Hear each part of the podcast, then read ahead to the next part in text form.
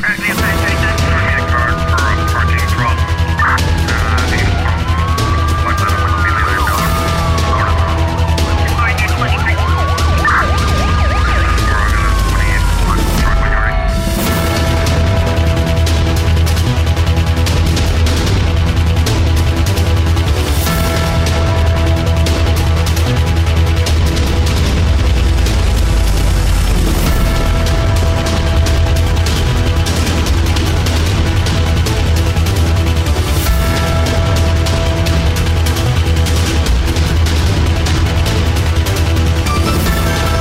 A secretária de Estado de Inclusão Social, Lídia Lima, reconhece a necessidade de fazer mais em matéria de agressão sexual na Ilha da Brava, com foco nas questões emocionais das famílias. A governante fez estas declarações à imprensa no final da visita à Brava, realçando que, ao cumprir a sua programação na ilha, verificou que há necessidade de dar um combate cerrado a esta problemática. Lídia Lima nota, entretanto, que para isso as instituições têm de se articular entre si, estarem sincronizadas, falar numa única voz, fazendo uma única abordagem e apostar apostar fortemente na sensibilização da sociedade. Na Brava, de acordo com os dados avançados pelo ICA, nos últimos dias eh, foram identificados três casos de violação sexual de menores. De janeiro até esta data foram identificados 10 casos de violação.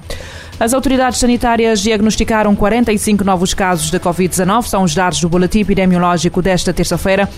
Foram analisadas 334 amostras, 45 testaram positivo para a Covid-19, numa taxa de positividade a nível nacional de 13,5%. Os novos casos foram diagnosticados nos Conselhos da Praia, com 26, São Domingos 3, Santa Catarina de Santiago 6, Santa Cruz uh, registrou dois novos casos positivos. Uh, Santa Catarina do Fogo tem um novo caso positivo, assim como Porto Novo em Santo Antão e Ribeira Brava de São Nicolau. São Vicente também tem um novo teste positivo para SARS-CoV-2. No SAL, há quatro novos infectados pelo novo coronavírus. De acordo com os dados do Ministério de Saúde, o país contabiliza neste momento 226 casos ativos de infecção, de um total acumulado desde março de 2020 de 56.635 casos, número acumulado. 402 pessoas já morreram desde o início da pandemia devido a complicações associadas à doença. A China anunciou hoje que vai oferecer recompensas até ao equivalente a 14 mil euros a quem denunciar ações consideradas uma ameaça à segurança nacional, numa altura em que o Partido Comunista prepara a realização do 20 Congresso. O Ministério da Segurança do Estado disse que o novo regulamento, que estabelece critérios para as recompensas, foi introduzido com efeito imediato. Qualquer pessoa que relate um alvo claro ou uma pista verificável para ações ainda não conhecidas pelo Estado e consideradas prejudiciais à segurança nacional vai ser elegível elegível para a recompensa assim que tal for confirmado pelos investigadores. Citado pelo jornal Hong Kong South China Morning Post, um, um, um porta-voz do Ministério apontou que o regulamento incentiva os cidadãos a relatar estas ameaças, constituindo uma medida de segurança concreta para a preparação do Congresso do Partido Comunista. As leis de segurança nacional e contra a espionagem da China abrangem ações que ameaçam a soberania e a segurança do país. A legislação é ampla e vaga, sendo usada frequentemente frequentemente para punir dissidentes e críticos do regime chinês. Oito tripulantes da nacionalidade brasileira foram detidas pelas autoridades espanholas depois de ter sido interceptado um barco de pesca sem bandeira ou identificação com 560 quilogramas eh, de cocaína no Atlântico. A operação denominada Brasil Branco culminou na última sexta-feira com o embarque do navio numa embarcação de pesca de 19 metros de comprimento, convertida para o transporte ilícito de estupefacientes, cerca de 500 uh, quilómetros a sul das Ilhas Canárias, para sua posterior transferência para o porto de Las Palmas de Grande Canária. A investigação que deu origem a este esconderijo de meio, eh, meio, eh, meia tonelada de cocaína, dirigida pela Procuradoria Antidrogas do Tribunal Superior Nacional, começou com a troca de informações entre o Centro de Análise e Operações do Atlântico e o Centro de Inteligência contra o Terrorismo e o Crime Organizado, que vão determinar a existência de um barco suspeito que podia transportar drogas da América do Sul para a Europa. Os órgãos responsáveis pela operação destacam a complexidade da interseção do navio,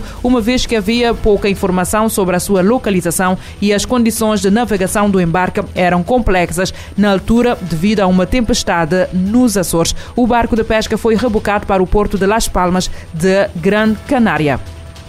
O principal suspeito do desaparecimento de Madeleine McCann, a menina britânica que desapareceu em 2007 na Praia da Luz, uh, na Praia da Luz, no Algarve, poderá enfrentar um novo julgamento. De acordo com uma notícia exclusiva do alemão uh, Bild, a investigação a Christian Bruckner uh, não sofreu progressos, mas poderá voltar ao tribunal. A mesma fonte dá ainda conta de que uma cicatriz na perna do suspeito poderá decidir o seu futuro. O alemão foi constituído arguído neste caso, numa altura em que se estava prestes a completar 15 anos do desaparecimento da criança, agora já feitos. O alemão viveu no Algarve entre 1995 e 2007 e registros telefónicos colocam-no na área da Praia da Luz no dia em que a criança inglesa desapareceu.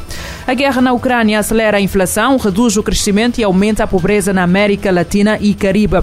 Os dados são da Comissão Econômica para a América Latina e o Caribe, que apontam que a desaceleração econômica, a inflação e a lenta recuperação do mercado uh, de trabalho vão aumentar a pobreza e a insegurança alimentar. A Comissão Econômica para a América Latina e o Caribe, a CEPAL, divulgou um novo relatório com análises sobre os impactos econômicos e sociais da guerra na Ucrânia e na região. O documento também oferece recomendações aos países na resposta aos desafios.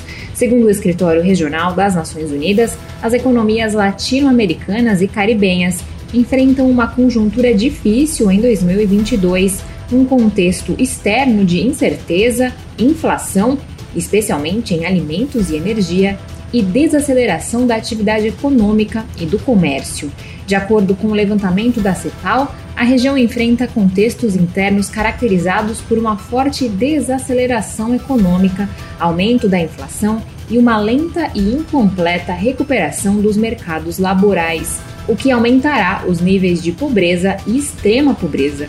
Segundo a estimativa, o número de pessoas com a segurança alimentar em risco subiria em 7,8 milhões, além das atuais 86,4 milhões nesta situação. O documento ressalta que a presente conjuntura não deve ser vista como um fenômeno isolado, porque os seus efeitos se combinam com os provocados por mais de uma década de crises acumuladas: a crise financeira internacional, as tensões econômicas entre os Estados Unidos e a China e a pandemia. O estudo da CEPAL indica que após a expansão econômica observada em 2021, com o um aumento de 6,3% do PIB regional, a região alcançará em 2022 um crescimento médio anual de 1,8%. Segundo a CEPAL, o índice aponta uma tendência de que a região da América Latina e o Caribe volte ao lento padrão de crescimento entre 2014 e 2019, com apenas 0,3% por ano e a queda do PIB por habitante. ONU News em Nova York, Mayra Lopes. Segundo a estimativa da organização, o número de pessoas com a, com a segurança alimentar em risco deverá subir em 7,8 milhões, além das atuais 86,4 milhões nesta situação.